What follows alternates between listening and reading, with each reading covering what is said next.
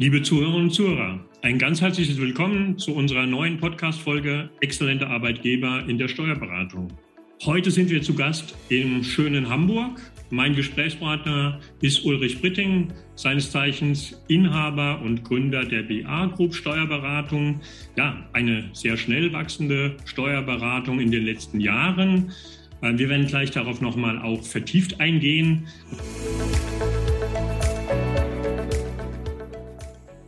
Aber für alle Zuhörer vielleicht noch mal eine private Seite zu Ulrich Britting. Man glaubt ja immer, der Steuerberater arbeitet nur den ganzen Tag und setzt sich nicht mit anderen Themen auseinander. Bei Britting, zumindest mal in der Vergangenheit, da wird er auch gleich was bestimmt dazu sagen, war das mal anders. Er ist deutscher Meister im Ruder und er ist nicht alleine nur gerudert, das macht er schon gar nicht in der Steuerberatung heute, sondern er ist deutscher Meister im Vierer. Ähm, auch eine Besonderheit. Und daher freue ich mich umso mehr aus der schönen Hansestadt, Herr Britting, dass Sie heute dabei sind. Ihr habt versucht, eine Einleitung, eine Einführung zu geben zu Ihnen und der Kanzlei. Aber das können Sie natürlich viel, viel besser. Deswegen wäre es sehr schön, wenn Sie unseren Zuhörern da nochmal einen ganz persönlichen Einblick auf sich und natürlich auch die Kanzlei geben. Ja, wunderbar. Vielen Dank, Herr Loof. Äh, ich freue mich, heute hier zu sein. Äh, mein Name ist Ulrich Britting. Bin äh, CEO der BA Group und insbesondere der BA Tax GmbH, einer Steuerberatungsgesellschaft mit mehreren Standorten in Deutschland. Die BA Tax in äh, Hamburg, äh, Berlin und Dresden ist eine Gesellschaft, die sich auf die Betreuung von Start-up-Unternehmen fokussiert hat, auf schnell wachsende Unternehmen mit digitalen Geschäftsmodellen. Und die habe ich mit gegründet. Wir machen diese Reise seit 2013, haben damals mit fünf Menschen angefangen, sind jetzt 60. Und ja, ich persönlich bin 52 Jahre alt, verheiratet mit drei Kindern. Über die Ruderei haben Sie ja schon gesprochen. Ähm, das hat mich bis 1996 sehr intensiv beschäftigt. Und äh, danach habe ich dann meine Leidenschaft vom Sport auf die Steuerberatung und die Weiterentwicklung dieser Branche gelegt. Aber ich glaube, den Leistungsgedanken durchaus weiterverfolgt, um eine Brücke zu schlagen zwischen den privaten Aktivitäten, also dem Rudern und äh, dem spannenden Feld der Steuerberatung. Und Sie haben das ebenso ganz nonchalant, wie das halt die Hamburger Zurückhaltung ist, gesagt, wir haben mal mit fünf Mitarbeitern angefangen und dann kam eine zweite Zahl, die hieß, heute sind wir 60 Mitarbeiter. Dafür hat es keine 200 Jahre gebraucht. Das ging deutlich schneller. Und deswegen die Frage, Sie haben ja in den letzten Jahren viele neue Mitarbeiter auch für Ihr Unternehmen und auch für die verschiedenen Standorte, die Sie angesprochen haben, gewonnen. Wenn wir gleich mal den Punkt rauspicken zum Start, was waren da spannende Erfahrungen und vielleicht nicht nur die schönen Zeiten, sondern auch sagen, Mensch, man bezahlt ja im Leben manchmal auch das berühmte Lehrgeld als Unternehmer und als, als Gründer. Gibt es da Punkte, die Sie einfach mit den Kollegen auch teilen wollen, was so eine Entwicklung anbelangt? Darüber kann man natürlich lange sprechen. Ich fange mal vorne an. Natürlich prägt Leistungssport und ein Mannschaftssport wie das Rudern ein. Rudern ist ja ein Sport mit einem Saisonhöhepunkt, wo man nicht permanent Spiele hat, sondern sehr lange auf ein Ziel hinarbeiten muss und durch, durch lange graue Winter gehen muss, bevor man in der Sonne rudern kann und man äh, in einem Teamsport ist äh, man kann halt, wenn man Vierer fährt, nicht mit drei Leuten anfangen zu trainieren, weil das Boot nicht voll ist, sondern muss immer auf alle warten. Das heißt, auch das äh, ist etwas, was mich beruflich geprägt hat, dass wir als Team zusammen nur erfolgreich sind, vom Praktikanten bis hin zum Geschäftsführer äh, hat jeder seine Rolle und jeder ist wichtig. Und ja, Sie haben das gesagt, wir haben 2013 mit fünf Menschen im Team einen Neustart gemacht, waren damals sehr prüfungslastig und haben uns dann in die Berliner Startup-Branche bewegt, weil wir dachten, englischsprachig sind wir Amerikaner, kulturell können wir auch ganz gut mit umgehen. Das muss doch mit der Startup-Branche auch matchen. Und äh, das hat sehr gut geklappt und sind dann stetig gewachsen äh, mit größeren Sprüngen in 2019 und 2020 und sind jetzt ungefähr 60 Mitarbeiter. Und da passiert eine ganze Menge auf der, auf der Reise am Anfang war es ja noch ein bisschen leichter als heute Mitarbeiter zu finden. Ich bin sehr amerikanisch geprägt. Wir haben relativ früh selber auf Xing und Facebook nach äh, Mitarbeitern gesucht. Damals haben noch drei von vier Angeschriebenen geantwortet. Inzwischen ist die Quote eine andere. Nicht höher, meinen Sie? Nicht, dass nee, falsche höher, das Erwartungen unter unseren Zuhörern entstehen, Herr Bretting. Ist eher einer von 30, der antwortet, weil die ja doch äh, täglich und permanent angeschrieben werden und kontaktet werden. Wir haben viel Lehrgeld bezahlt auf der Reise. Wir wussten am Anfang nicht genau, wer wir sind und was uns ausmacht und haben mehr nach fachlichen Gesichtspunkten rekrutiert und Leute eingestellt. Da haben wir auch viele falsche Entscheidungen getroffen. Ähm, wir waren dann sehr schnell sehr digital. Das klingt für viele Menschen gut, aber wenn man in der Startup-Welt unterwegs ist, wo viel Englisch gesprochen wird, weil die Unternehmen so schnell wachsen, die Geschwindigkeit viel höher ist, ist digital auch sehr anstrengend. Deswegen haben wir mit, mit jedem Fehler, den wir gemacht haben, gelernt, uns weiterentwickelt und unseren Prozess verfeinert und sind inzwischen deutlich besser geworden und selektieren ähm, ist vielleicht das falsche Wort, aber achten sehr darauf, dass die Menschen zu uns passen in den Bewerbungsgesprächen, dass die neue Dinge machen wollen und auch veränderungsbereit und willig sind, weil sich in unserem Umfeld täglich, wöchentlich, monatlich was verändert. Und äh, da ist die Flexibilität und der Wille, neue Dinge zu lernen, ganz, ganz wichtig. Also der, der Mensch ist wichtiger als das, das Wissen, was er hat. Das kommt mit der Zeit und kann man auch beibringen.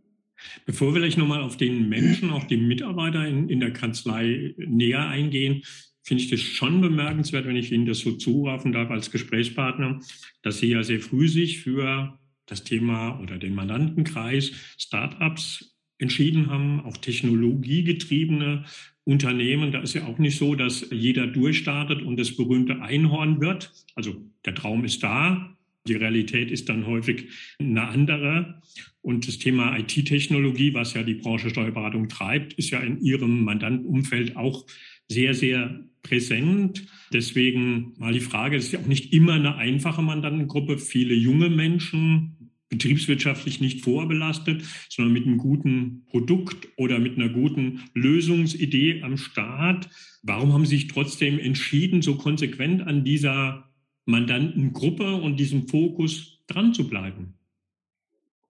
Naja, also wir waren damals sehr wirtschaftsprüfungslastig, hatten viel internationales Inbound-Geschäft und ein bisschen klassische Steuerberatung und haben uns überlegt, wenn wir jetzt ein bisschen wachsen wollen und unabhängiger von dem Projektgeschäft Wirtschaftsprüfung werden wollen, wo können wir denn hingehen, wo gibt es denn Markt, wo, wo Bedarf an Steuerberatern ist. Und da haben wir Berlin und die Startup-Szene identifiziert und sind dann erstmal ganz naiv dahin gefahren und haben da Zeit verbracht. Ich habe da mal studiert und kannte aus der Zeit ein paar Leute. Da bewegten sich auch ein, zwei in der, in der Branche und haben da zwei, drei Monate geguckt, Leute getroffen, geredet und dann ein Projekt bekommen. Und das ist eine ganz faszinierende Branche, weil die wirklich äh, junge Leute sind in vielen Fällen, die die Welt erobern wollen und verändern wollen und sehr enthusiastisch rangehen. Äh, das, was in unserem Bereich ist, ja, gehört bei den meisten nicht so zum Steckenpferd, aber die sind sehr dankbar für Hilfe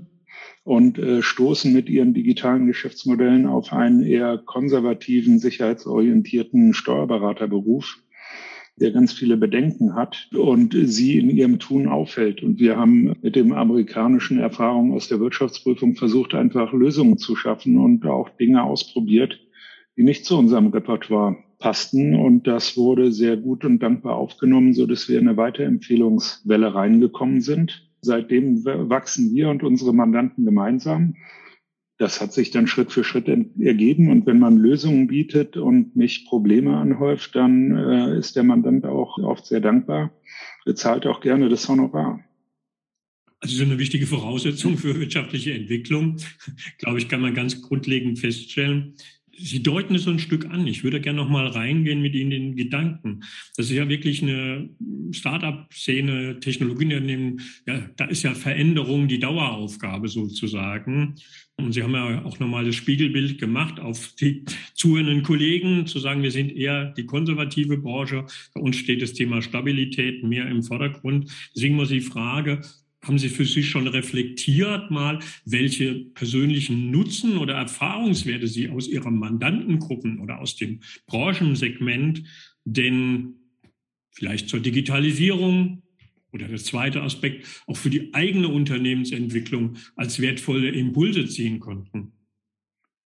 Ja, also unternehmerisch ist es an vielen Stellen schon ganz spannend, wenn Unternehmen anfangen und bei denen, die es schaffen, dann innerhalb von kurzer Zeit auf 50, 100, 200 Mitarbeiter oder sogar noch mehr wachsen, wie die das Thema Recruiting, Wissensmanagement, Strukturen angehen und beim Tun lernen, wie es richtig geht und wenig Angst haben vor dem, was kommt, ist etwas, was uns auch auf dem Weg sehr beeinflusst hat.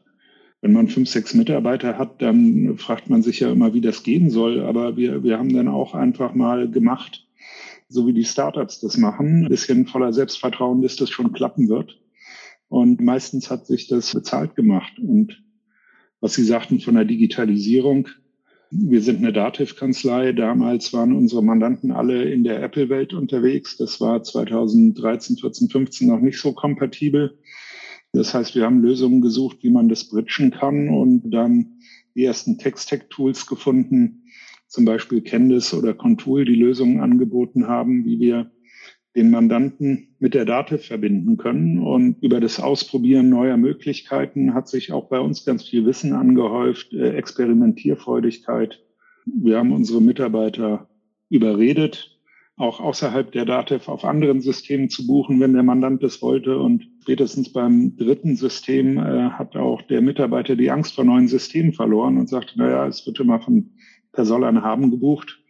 Und System ist System, dann äh, kommt halt Neues wird schon funktionieren. Ich habe das ja bei den beiden anderen auch geschafft. Und diese Can-Do-Mentalität ist etwas, was, was wir uns schon von den Mandanten abgeguckt haben. Auch das Thema Digitalisierung. Am Ende treiben uns unsere Mandanten in der Digitalisierung voran.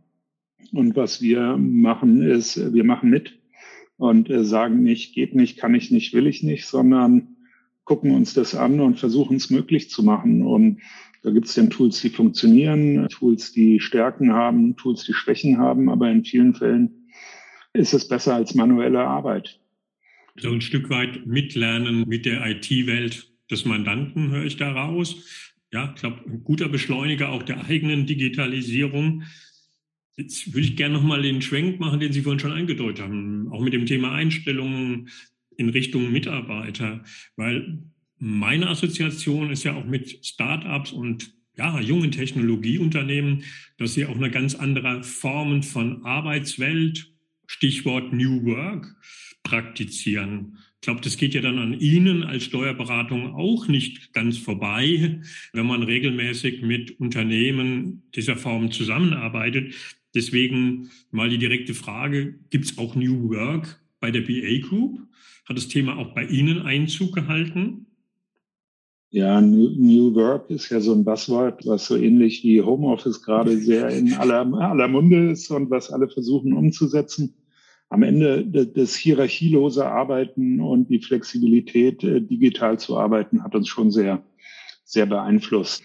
Wenn man zu fünft anfängt, ist es, äh, seine Kanzlei äh, auf digitales Arbeiten umzustellen, natürlich relativ einfach.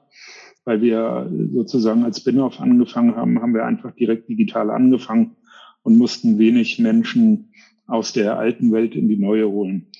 Und dann haben wir nach äh, Mitarbeitern gesucht, die Lust auf digitales Arbeiten und Lust auf neue Dinge ausprobieren haben. Und das ergibt sich dann Schritt für Schritt selber. Und wenn man digital arbeitet, kann man auch mal im Homeoffice arbeiten oder auch mal im Urlaub an anderer Stelle. Ich äh, sitze ja selber sehr viel in der Bahn das funkt mit, also äh, Blickprotektor auf dem Bildschirm und mobilem Internet auch sehr gut, weil E-Mails kann ich da genauso schreiben wie an anderer Stelle. Und so ist das Work Where You Are. Und andere Dinge, die, die als New Work betitelt werden, bei uns äh, schleichend sozusagen gekommen. Und natürlich hat es im Laufe der Zeit auch Auswirkungen auf die Bürogestaltung, die, wenn man die Mandantenbüros sieht, äh, mit ihren Kuschelecken und Creative-Working Areas schon auch äh, auf uns eine Auswirkung haben. Als hätten Sie meine nächste Frage schon vorhergesehen. Das war nämlich, geht in die Richtung zu sagen, wie merkt man das heute denn vielleicht auch in der Kultur Ihrer Kanzlei, dass dieser Spirit aus der Mandantengruppe Startups hier erfasst hat? Haben Sie es für sich und vielleicht im Kollegenkreis auch schon mal so reflektiert? Ja, am besten müsste man da äh, Menschen aus unserem Team fragen, weil die das meistens viel authentischer kommunizieren können. als wir, aber wir versuchen eine sehr offene, lernwillige und hilfsbereite Umgebung zu kreieren. Wenn sich die Mandanten so schnell verändern und wir teilweise, in einem Jahr sind wir von 30 auf 45 Menschen gewachsen, da muss man ganz viel miteinander reden, äh, Wissenstransfer machen, offen miteinander umgehen, auch Fehler akzeptieren und sich gegenseitig helfen, diese auszubügeln. Und da, daran arbeiten wir. Da, da kommt man auch nie an. Es gibt dann auch immer mal Rückschritte, wenn ein Mitarbeiter geht oder zwei und andere dazukommen, die noch skeptisch sind und nicht vertrauen. Aber das ist etwas, was wir kontinuierlich vorantreiben und fördern. Und das, glaube ich, ist ein Unterschied oder ist etwas, was wir uns auch von unseren Mandanten und anderen Unternehmen, die sich in dieser Szene bewegen, abgeguckt haben, dass es wirklich ums Miteinander geht, sich gegenseitig helfen egal ob Praktikant im Recruiting, habe ich viel mit unserer Werkstudentin diskutiert, was der richtige Weg ist. Da hat nicht immer ich recht, sondern sie auch oft sehr gute Ansätze. Und darum geht es ja, die guten Ideen zu identifizieren und die mit Erfahrung zu kombinieren und dann daraus was Neues zu machen. Ein guter Weg, aber wenn ich das nochmal so ein bisschen polarisiere, dann wäre das Bild richtig zu sagen, junges Unternehmen kann man, glaube ich, sagen, bei der Historie, wenn man es mit anderen Steuerberatungen vergleicht. Ist es in der Konsequenz auch, hier rekrutieren nur die Jungen oder findet man auch, was auch immer älter heißt, aber auch ältere, erfahrene Kräfte in Ihrem Haus?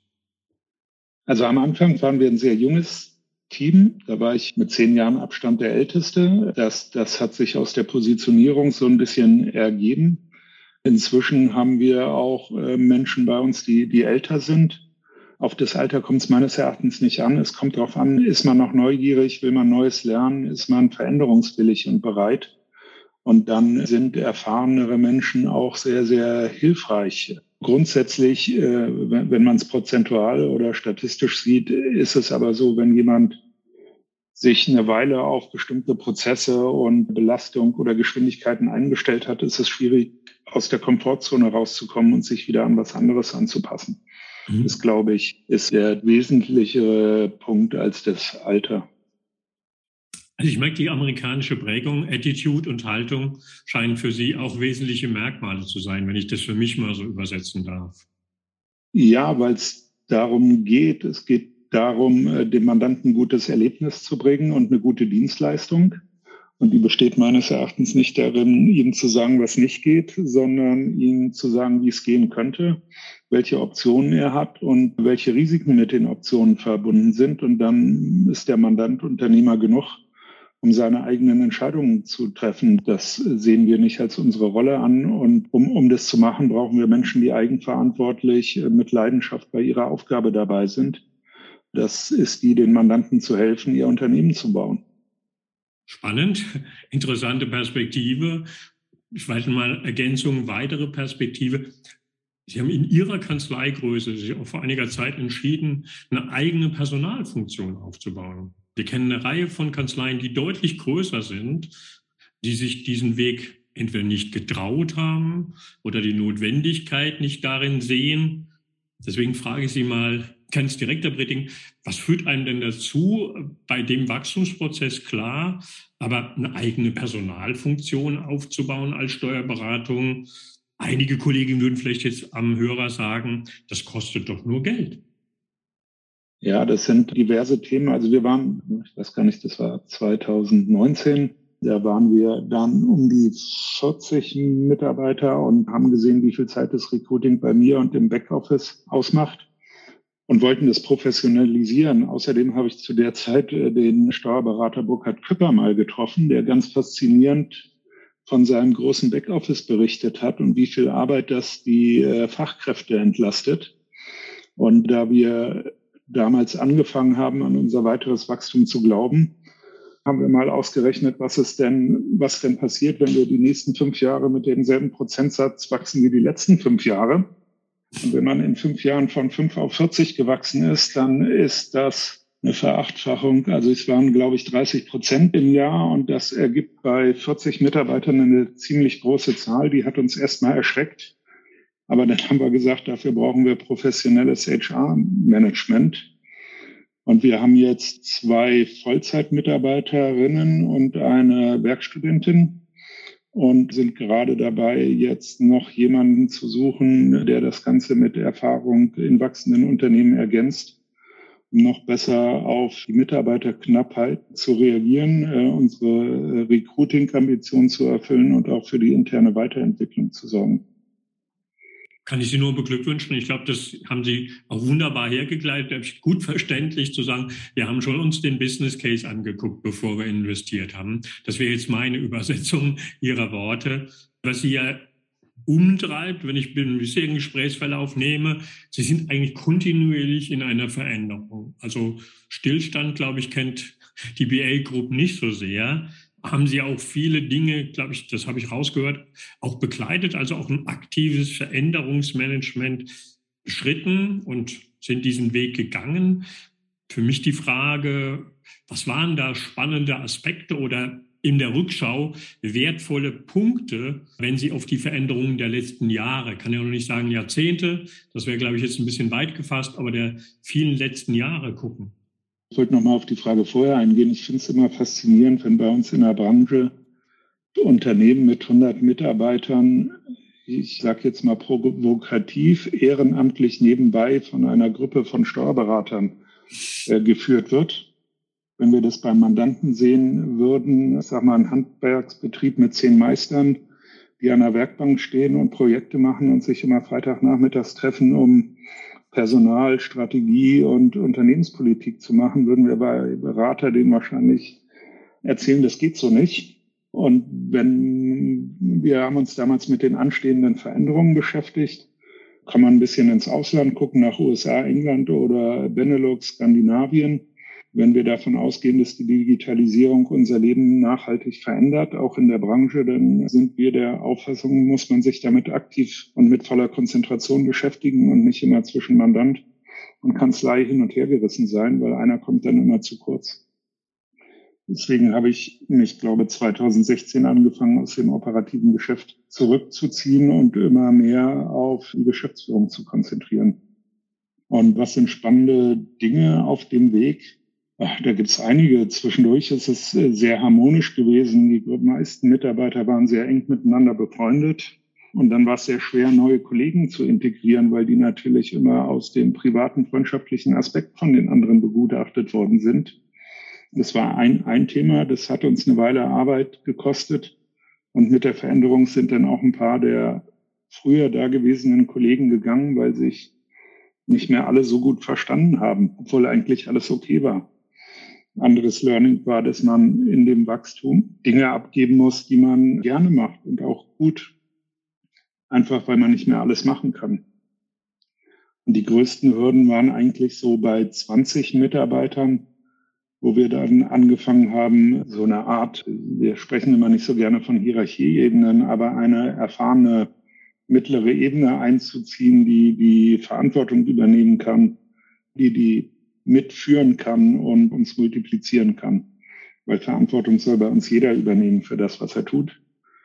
Und die andere Hürde, an der arbeiten wir uns gerade ab, das ist jetzt so zwischen 50 und 60 Mitarbeiter, wenn man weiter wachsen will, wo die ganzen internen Services ja, professionalisiert werden.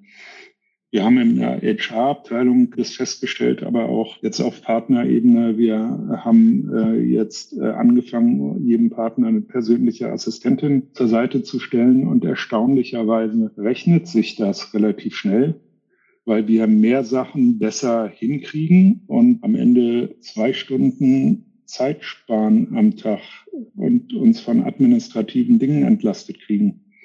Und wenn ein Partner zwei Stunden am Unternehmen arbeiten kann oder am Mandanten, kann so eine persönliche Assistentin eine ganze Menge verdienen, äh, bevor sie sich nicht mehr rechnet. Und vor allem über die zusätzliche Arbeitszeit werden die Dinge auch mit mehr Detailliebe und ordentlicher gemacht und auch professioneller. Also erstaunlicherweise haben wir mit Aufbau des Overheads auch unsere Profitabilität erhöht das aus einer anderen Rolle sagen darf, nochmal im Britting, das ist ja der Klassiker, Sie haben es gerade gesagt, der Handwerksbetrieb, den Sie beraten, jetzt beraten wir ja auch Steuerberatung. Ich glaube, Sie haben halt eine Sprunginnovation gemacht, zu sagen, wir brauchen ein anderes Fundament, weil unsere Kanzleigröße eben nicht mehr die ist der alten Tage oder der Ursprungstage. Und ich glaube, jetzt einfach mal wirklich die strukturellen Voraussetzungen geschaffen haben, also dass die Kanzlei auch, und das hört man ja raus, auch von ihrer Ambition, dann weiter wachsen kann. Wenn ich da einen letzten Punkt nochmal aufgreifen darf, der wird jetzt auch sehr persönlich, der kommt auch immer wieder durch. Sie sind ja unter Führungskraft, sowohl als Unternehmensführer, aber auch wahrscheinlich mit ja, Personalführung betraut. Was sind Ihnen da wichtige Elemente? Weil Sie sind, glaube ich, doch, das darf man so sagen, mit Fug und Recht, ja, eine sehr prägende Persönlichkeit auch für die Kanzlei oder für die Unternehmensgruppe. Was ist Ihnen als Führungskraft da ganz, ganz wichtig? Ja, also wir sprechen vom Team und da kommen dann wieder viele Sport- und Ruderqualitäten dazu. Ich fand es sehr beeindruckend, dass äh, Thomas Müller nach dem letzten Champions League-Sieg der Bayern gesagt hat, was für ein tolles Team das war. Wir, wir haben uns gestritten, wer den Fehler des anderen ausbügeln darf. Weil wir machen alle Fehler und es geht nicht darum, Leute, die Fehler machen, zu beschuldigen, sondern derjenige, der sich was traut, muss wissen, dass er das kann, weil hinter ihm zwei auf ihn aufpassen und sich drum kümmern, wenn was schief geht. Weil wenn ich mich nicht traue, dann erreiche ich auch nichts. Dann mache ich kein Fußball, besonderes Solo, Dribbling mit einem Tor oder einen besonderen Pass. Ich muss mich was trauen dürfen und dafür brauche ich ganz viel Vertrauen im Team und viel offene Kommunikation und Ehrlichkeit. Wir diskutieren oft, sind wir Familie, Team oder Community. Ähm, das sind ja fließende Übergänge. Aber im Team geht es auch darum, miteinander und füreinander da zu sein, aber auch gemeinsam Erfolg zu haben. Und wenn Teammitglieder im Sport nicht mittrainieren oder sich nicht an die Strategie halten oder äh, sabotieren, dann ist die Frage, gehören die noch ins Team oder nicht? Und wir wollen offen miteinander reden. Wir wollen füreinander Lösungen finden. Und manchmal haben wir auf der Reise auch festgestellt, dass wir nicht mehr zueinander passen. Ich sag mal, im Großteil der Fälle kriegen wir das sehr harmonisch geklärt und ausgesprochen, so dass wir uns auch nach einem Auseinandergehen gut äh, treffen können, Glas Wein, Bier oder ein Wasser zusammen trinken können. Weil wir wissen, wenn einer sich nicht weiterentwickeln will, dann kommen wir hier in, oder verändern will oder besser werden will in dem, was er tut, dann ist es schwierig in unserem Umfeld. Aber trotzdem kann man ja wertschätzen miteinander umgehen. Weil wir ja Dinge, die nicht ausschließen, wirklich beipflichten. Ja. Herr Britting, das, das ist das, was uns, wir, wir wollen offen miteinander kommunizieren. Jeder soll sagen, was er sich wünscht. Und dann probieren wir das möglich zu machen. Und wenn wir es nicht hinkriegen, trotz aller Mühe, dann ist das manchmal schade, aber dann muss man damit umgehen und die Konsequenzen ziehen. Jetzt haben Sie in der Vergangenheit, vielen Dank erstmal für das Statement, auch als Führungskraft, als Inhaber. Das war, glaube ich, sehr deutlich, auch da, wenn ich das so spiegeln darf, wieder klare Werteorientierung, klare Haltung habe ich, erlebe Sie auch als Gesprächspartner, der immer wieder in die Zukunft guckt. Ja, auch was rechts und links des Weges passiert. Und ich hoffe am Schluss, dass viele zuhörende Steuerberater und Steuerberaterinnen auch daraus einen Impuls für sich mitnehmen, ja, auch in Zukunft in der Steuerberatung aktiv Veränderungen zu gestalten. Von meiner Seite in Ihre Richtung, Herr Britting, ein ganzheitliches Dankeschön für das nette und gute Gespräch. Ja, und Ihnen schon heute ein schönes Osterfest. Vielen Dank, Herr Luft. Das wünsche ich Ihnen auch. Und äh, es war mir eine Freude, Erfahrungen geteilt zu haben und dabei sein zu dürfen.